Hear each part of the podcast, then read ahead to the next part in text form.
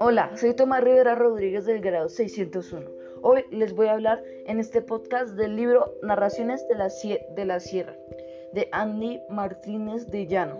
Este libro trata de, de formas fantásticas o sobrenaturales explicar el origen de algo o alguien. En los pueblos indígenas que habitaron los icas o arahuacos. Por ejemplo, de del por qué el zorrocucho tiene la cola blanca o del por qué las nutrias viven en las quebradas. También enseñaba valiosas lecciones como en el cuento de las apuestas de Morrocoy y Conejo.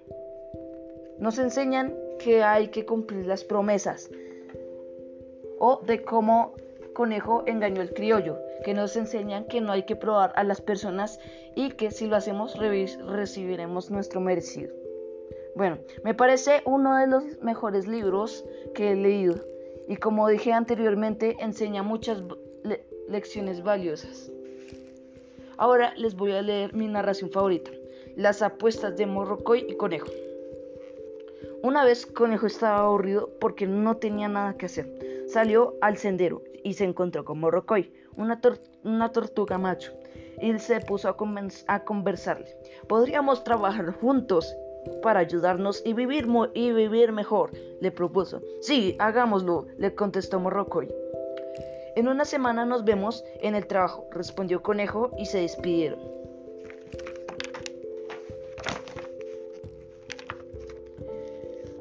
Cuando pasó la semana, Morrocoy acudió a la cita y se puso a, a trabajar. Aunque Conejo no aparecía, Morrocoy trabajó mucho y ya estaba terminando de quitar todas las malezas y de cortar los arbustos para despejar el terreno y que cultivaran. Cuando vio que venía Conejo, este le dijo que no había, que no había podido llegar antes y para compensarlo por haber hecho las socola solo, le, le, prometió que él haría la quema y, sembrío del terreno. Un mes pasó y la socola ya se, ya se pondría, ya se podía quemar. Pero Conejo no aparecía. Entonces Morrocoy mismo la quemó. Y luego sembró maíz, yuca, guineo, batata, malaga, plátano, plátano grande. De todo esto sembró. Y cuando ya terminaba la siembra, apareció Conejo cargando con con semilla de yuca, pero toda ruñida, mordisqueada. No es un secreto que los conejos les gusta roer los palos de yuca. Entonces Morrocoy le dijo, si tú crees que esa clase de semilla es la que nace, siémbrala. Conejo se disculpó y agregó, no me creas flujo, yo solo, yo, yo solo haré la limpia de los cultivos, solo.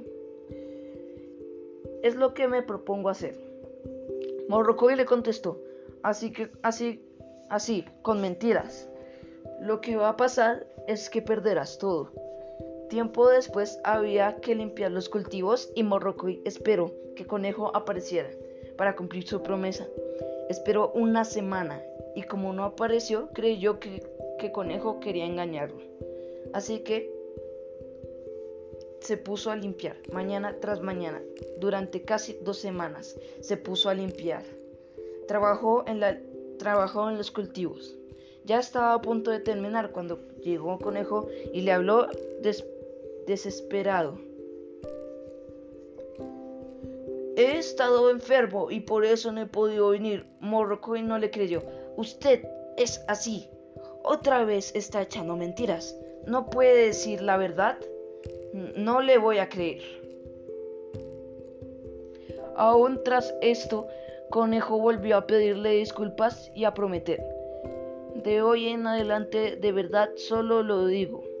Cuando el maíz esté seco, yo lo ayudaré a recoger. Es lo que voy a hacer. Entonces Morrocoy dice, ahí te voy a ver.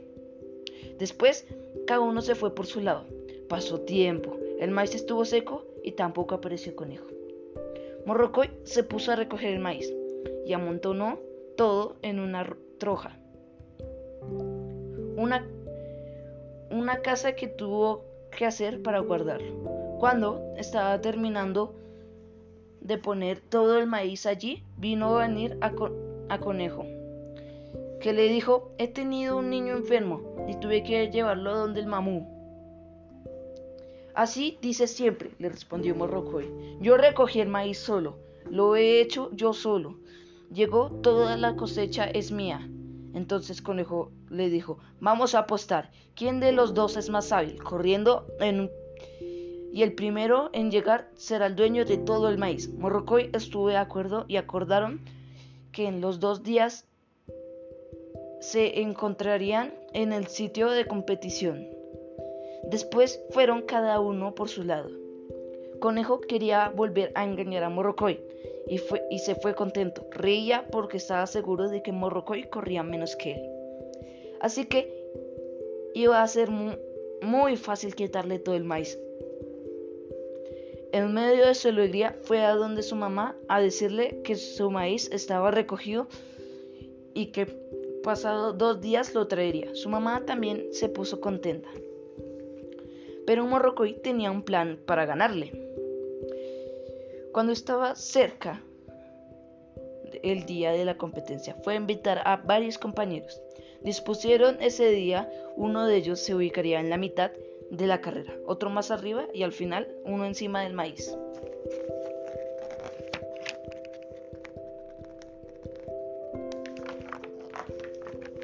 Morrocoy y Conejo se encontraron para la competición y juntos se, se pararon listos para salir a correr. Cuando llegó el momento, Morrocoy se lanzó a la carrera, pero Conejo se quedó en la partida un rato revolcándose y después se fue.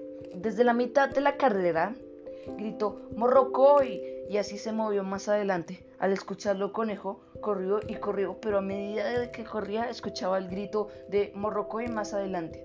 Conejo corría más rápido, pero ya se oía el, grito Morrocoy echado sobre el maíz amontonado. Así fue que perdió otra vez. Conejo se así se, se cuenta y Morrocoy quedó como el dueño del maíz, como lo fue siempre.